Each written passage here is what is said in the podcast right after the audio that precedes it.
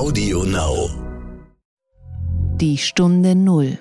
Der Wirtschaftspodcast von Kapital und NTV.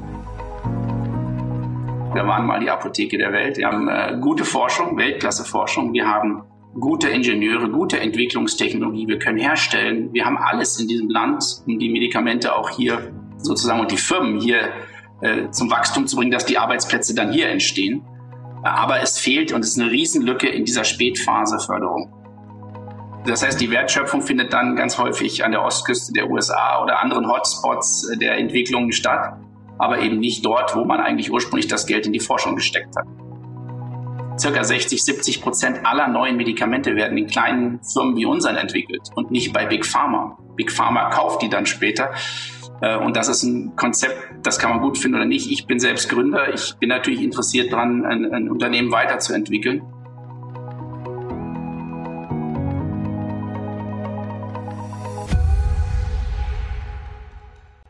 Herzlich willkommen zu einer neuen Folge von Die Stunde Null. Wir sind Horst von Butler und Tanit Koch. Schön, dass Sie uns wieder zuhören. Wann haben Sie eigentlich das letzte Mal von Medikamenten gegen Corona gehört? Nicht Impfstoffen, sondern, sondern Medikamenten. Also diese andere Form der Hoffnung. Die ist ja so ein bisschen aus dem Blickfeld geraten. Wir reden alle nur über Impfstoffe, die äh, ja wirken oder nicht wirken oder verimpft werden dürfen oder nicht verimpft werden dürfen. Dabei sind Medikamente genauso wichtig. Denn wenn man sich anschaut, in welchem Tempo die Leute zumindest hier in Deutschland geimpft werden, dann wird deutlich, dass uns Corona noch eine Zeit lang beschäftigen wird. Und darüber habe ich mit Nils Riedemann gesprochen, Professor Nils Riedemann.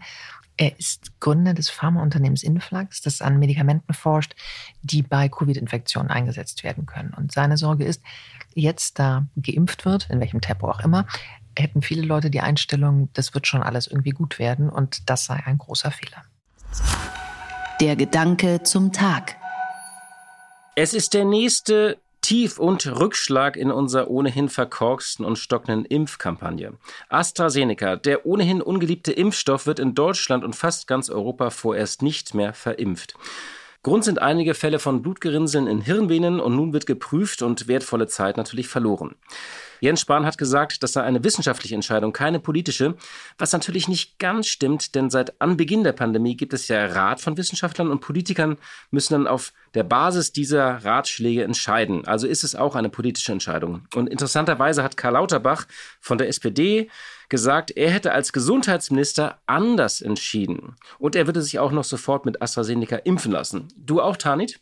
Ja, ich auch. Und auch die ungefähr 4000 Menschen, die seit gestern einen Tweet von mir äh, geliked haben, in dem ich gesagt habe, ich, ich würde auch sofort einen Haftungsausschluss unterschreiben, äh, von dem mich aber einige auch darauf hinwiesen, dass das ja die EU äh, in Form von Frau von der Leyen beziehungsweise den, den Impfverhandlern ja schon längst übernommen hat, egal was da behauptet wird.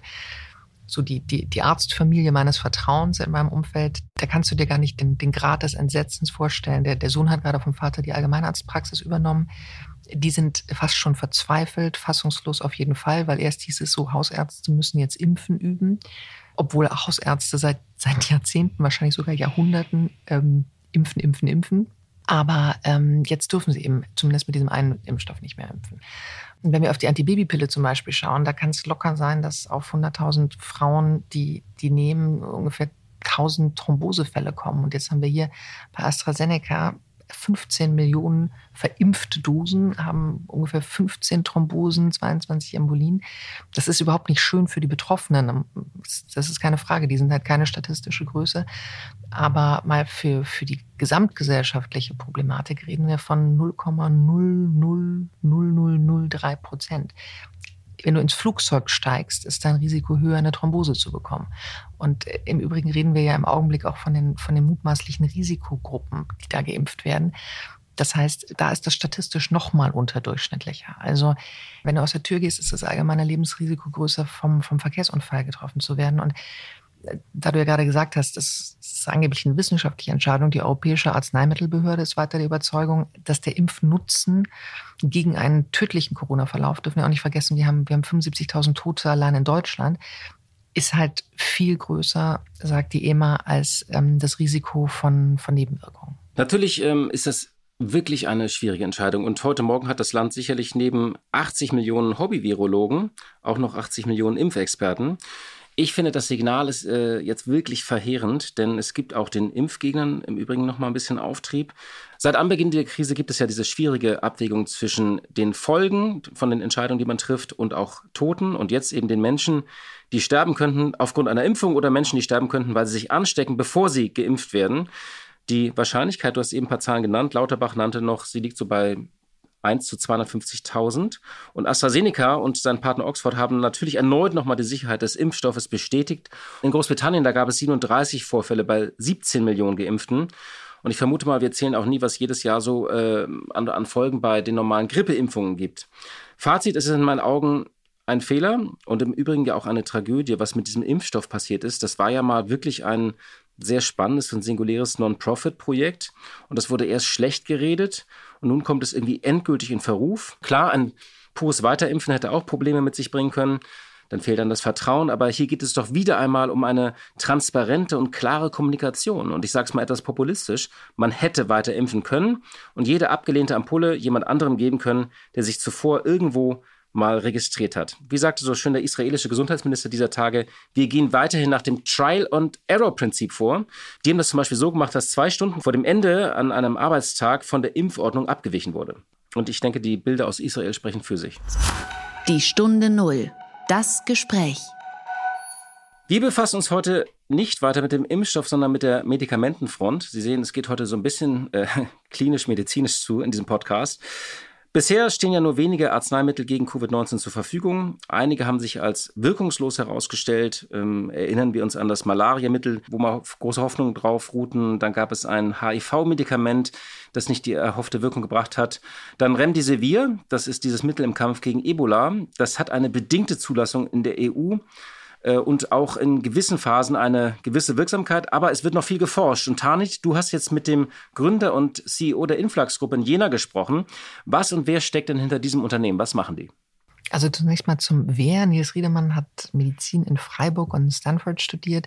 Er war Intensivmediziner, da erzählt er auch sehr interessant von, forschte im Bereich Immunologie und hat 2007 Influx gegründet, das Biotech- und Pharmaunternehmen, ist auf Präparate gegen Entzündungs- und Autoimmunerkrankungen spezialisiert, arbeitet an einem Antikörpermedikament gegen Covid-19 und Influx hat ca. 50 Mitarbeiter in München, in den USA, vor allem aber am Hauptsitz Jena, was ein Zentrum, wusste ich auch nicht, in der weltweiten Sepsisforschung ist. Eine Sepsis, also wenn bei einer Infektion zum Beispiel die Körperabwehr die eigenen Organe angreift, ist das, woran Covid-19-Patienten meist sterben wusste ich auch nicht, dass ein Zentrum ist. Also man weiß immer so mit, mit Zeiss, dass da so sehr viel, viel Optik und Medizintechnik ist, aber man lernt ja immer was dazu.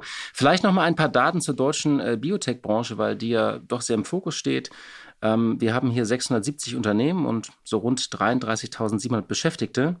Und die machen äh, so einen Umsatz insgesamt von 5 Milliarden und geben so 1,8 Milliarden für Forschung und Entwicklung jedes Jahr aus. Und 70 deutsche Biotech-Firmen kämpfen aktuell gegen Corona, davon so 15 im Bereich Impfstoffe und fast 30 im Bereich der, der äh, Medizin und Therapeutika. Aber das Problem ist, sie erhalten viel weniger Geld als die Impfstoffforscher. Und Influx und drei andere Unternehmen haben sich deshalb in einer Initiative BeatCov zusammengeschlossen um für mehr staatliche Förderung zu werben. Immerhin, Anfang Januar gab dann die Bundesregierung bekannt, rund 50 Millionen für die Entwicklung von Corona-Medikamenten bereitzustellen, was natürlich aber viel weniger ist als das, was in die Impfstoffforschung gepumpt wurde. Genau, da reden wir von 375 Millionen für BioNTech zum Beispiel und 252 Millionen für CureVac. Und auch darüber habe ich mit Nils Riedemann gesprochen, der ganz gut erklärt, ähm, dass zwar die Grundlagenforschung in Deutschland wirklich top gefördert wird, da sind wir Spitzenreiter in der Welt. Aber wenn es dann darum geht, aus dieser Grundlagenforschung den, den wirklich praktischen Nutzen für die Gesellschaft zu ziehen bei der Umsetzung, da wird es halt schwer. Deshalb ist das Geschäft dieser Biotech-Unternehmen allgemein sehr, sehr volatil. Es ist riskant, es ist zäh. Nach der langen Forschung kann es gigantische Erfolge geben, aber auch herbe Rückschläge. Und auch darüber habe ich mit Nils Redemann geredet. Herr Professor Riedemann, herzlich willkommen zum Podcast Die Stunde Null. Aller Welt spricht aktuell über das Impfen. Und dabei wird manchmal vergessen, dass es immer noch keine maßgeschneiderte medikamentöse Therapie gegen Covid-19 gibt. Ihr Unternehmen arbeitet an einem Entzündungshemmer. Das Präparat heißt IFX1. Und vielleicht können Sie uns einfach mal erklären, was genau das ist und woran genau Sie arbeiten. Ja, vielen Dank, Frau Koch. Äh, Finde ich ganz prima, dass Sie das Thema aufgreifen, was ich durchaus für sehr wichtig halte. Ähm, natürlich ist die Impfung äh, unglaublich wichtig für uns alle und äh, das ist auch klar, dass da ein Fokus liegt. Aber wie gesagt, vermutlich werden wir lange an dieser Erkrankung noch zu knapsen haben in einer oder anderen Art und Weise und deswegen sind Therapeutika aus der Sicht unseres Unternehmens, aber auch von vielen anderen Unternehmen durchaus sehr wichtig. Ähm, wir selbst arbeiten mit dem Molekül, was Sie schon genannt haben, IFX1, der äh, Name des Antikörpers heißt auch Vilobelimab, ist etwas schwierig, aber ähm, dieses Molekül. Können Sie das noch einmal sagen? Gerne, das geht mit V los, Vilobelimab. das sind diese Antikörperbezeichnungen. Ähm, das ist ein Molekül, was wir seit vielen Jahren entwickelt haben, auf der Grundlage besteht von Forschungsarbeiten, die die beiden Gründer, der Professor Gur und ich an der University of Michigan äh, zusammen, also in den USA, ähm, erforscht haben. Und da ging es schon ganz von Anfang an um die Rolle dieses Moleküls, was wir versuchen zu blockieren, äh, für das Organversagen bei septischen, also bei infektiösen Zuständen, aber auch besonders beim Lungenversagen, bei Lungenerkrankungen. Und in dem Bereich haben wir entwickelt, wir haben das auch weiterentwickelt in Hauterkrankungen. Also dieses Molekül, was wir blockieren, ist ein Teil unserer Immunantwort. Das heißt Komplementfaktor C5a. Und das wird aktiviert, ähm, wenn wir eine Entzündung haben, aber auch bei anderen Störungen unseres äh, sozusagen Immunsystems. Und ähm, C5a hat Eigenschaften, die die Entzündung ganz stark anfachen. Vor allen Dingen ähm, Gefäßentzündung und vor allen Dingen die Rolle der weißen Blutkörperchen, der neutrophilen Granulozyten, so heißen die, die eben sehr beteiligt sind, gerade bei Lungenentzündungen, aber auch bei Gefäßentzündungen an dem entstehenden Schaden. Das heißt, wenn wir eine gewisse kritische Grenze überschritten haben, und das kennen wir von Autoimmunerkrankungen, dann kann unser eigenes Immunsystem ähm, auch sich als äh, Waffe gegen uns selbst richten. Und das ist genau das, was passiert beim, beim septischen Schock. Und in diesem Fall bei Covid haben wir es mit einer viralen Sepsis zu tun. Das heißt, bei den Patienten, die wirklich schwer krank werden, die haben eine überschießende Immunantwort und diese Immunantwort trägt dazu bei, dass ein ja, durch die Entzündung hervorgerufener Schaden passiert anfangs in der Lunge und in den, dann in den Gefäßen und dann in allen Organen. Und äh, ein Schlüsselmolekül, so glauben wir, ist in dem Fall C5a, weil das eben unglaublich äh, stark wirkt auf diese weißen Blutkörperchen, neben vielen anderen äh, bekannten Wirkweisen und äh, die eben beteiligt sind an Gefäßentzündungen und an dem Schaden, der dann in, in den Organen passiert. Jetzt können Sie fragen, wie passiert das? Es passiert so, dass ähm, diese weißen Blutkörperchen äh, als Waffen schütten die Enzyme aus und auch äh, Sauerstoffradikale. Und äh, die können zwar Bakterien und vielleicht auch Viren mit zersetzen, aber die können auch unser eigenes Gewebe angreifen. Und wenn das eben überschießend passiert, wird eben unser eigenes Gewebe angegriffen und dann passiert der Schaden. Eine Phase 2 Studie zu dem Wirkstoff verlief, ich glaube, im vergangenen Jahr positiv. Ich habe keine äh, Erkenntnisse darüber, wie viele Teilnehmer es gab, aber es soll jetzt eine, eine weitere Studie schon durchgeführt worden sein, international mit 360 Teilnehmern. Und ähm, wie ich den Medien im vergangenen Jahr entnommen habe, hoffen sie auf Ergebnisse Anfang des Jahres. Nun haben wir Anfang des Jahres. Gibt es denn schon Daten, die aus dieser neuen internationalen Studie vorliegen? Ja, das sind äh, zwei Fragen. Ich fange mit der ersten an. Also die Phase 2, das äh, war eine Phase 2-3-Studie, wie wir es nennen. Also der erste Teil war tatsächlich erfolgreich. Ähm, wir haben versucht, dort den richtigen Endpunkt zu definieren. Wir haben versucht, ähm, die Patientenpopulation besser zu beschreiben. Auch das ist uns gelungen. Und ähm, wir sind dann in die Phase 3 übergegangen. In dieser Phase 2 haben wir, haben wir 30 Patienten eingeschlossen. Und ähm, äh, diese 30 Patienten, die wir da eingeschlossen haben, die ähm, waren 15 Patienten in der Behandlungsgruppe und 15 Patienten in der Kontrollgruppe. Und da haben wir eben einige Wirkmechanismen gesehen, unter anderem eine Reduktion der Sterblichkeit bei diesen schwerkranken Patienten, aber auch einen Schutz der Nierenfunktion, die weniger äh, Nierenschaden entwickelt haben, die Patienten, die behandelt wurden mit dem Medikament und äh, viele andere Dinge, auch Einfluss auf die Gefäßentzündung beziehungsweise die Gefäßfropfbildung haben wir Anhalte dafür gefunden. Und Sie wissen vielleicht, dass ähm, die Gefäße ganz stark betroffen sind bei den Schwerkranken und die überall auch Thrombosen entwickeln. Und das ist für uns noch ein wichtiger Link. Wir sind jetzt in der Phase 3, zweiter Teil Ihrer Frage. Ja, wir sind da in einer äh, Studie, die relativ international, also eigentlich weltweit 360 Patienten, schwerkranke, beatmete, intensiv schwerkranke Patienten einschließen soll. Die Studie läuft noch. Ähm, wir äh, rekrutieren Patienten aktuell. Wir ähm, äh, fügen weiterhin auch noch äh, zusätzliche Länder und auch ähm, zusätzliche Studienorte hinzu. Wir haben eine verblindete Interim-Analyse, also Zwischenanalyse, die nach 180 äh, Patienten stattfinden soll. Und äh, wir haben jetzt neulich bekannt gegeben nach unseren jetzigen ähm, Rekrutierungszahlen, dass wir die gesamte Studie glauben, noch in diesem Jahr auslesen zu können. Das heißt, die muss dann ja rekrutiert sein, dann muss die 28 Tage Beobachtungszeitraum erfolgt sein, weil das ist der primäre Endpunkt. Wir wollen die Sterblichkeit der Intensivpatienten verringern. Und dann muss man die Studiendaten alle cleanen, man muss die Sites schließen. Erst dann kann man sie entblinden und die mitteilen.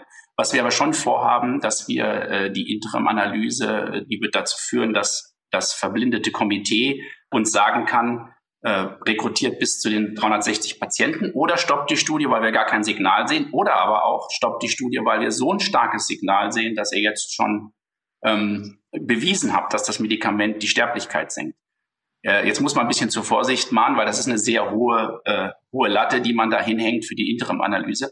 Also der wahrscheinlichste Faktor, den wir sehen, ist, dass die, wenn man eine Wirksamkeit sieht, dass die Empfehlung ist, äh, rekrutiert weiter, bis die Studie voll rekrutiert ist, weil so ist sie auch statistisch aufgesetzt. Es gibt ja mittlerweile schon mehr und mehr Berichte über Long-Covid, also die Spätfolgen von, äh, von denen äh, zum Beispiel Karl Lauterbach ja schon sehr früh gewarnt hat. Darunter so eine Art Corona-Demenz bei sehr jungen Patienten, die eigentlich ähm, die Krankheit als solche ganz gut überstanden haben. Jetzt ist zu lesen von einem Radiologen, der nicht mehr in der Lage ist, Tumore zu erkennen, Monate nach der Erkrankung. Ähm, Studenten, die ihre Studien abbrechen müssen, ähm, weil die neurologischen Schäden offenbar und noch sehr unerforscht, aber offenbar doch gravierend sind oder zumindest sein können.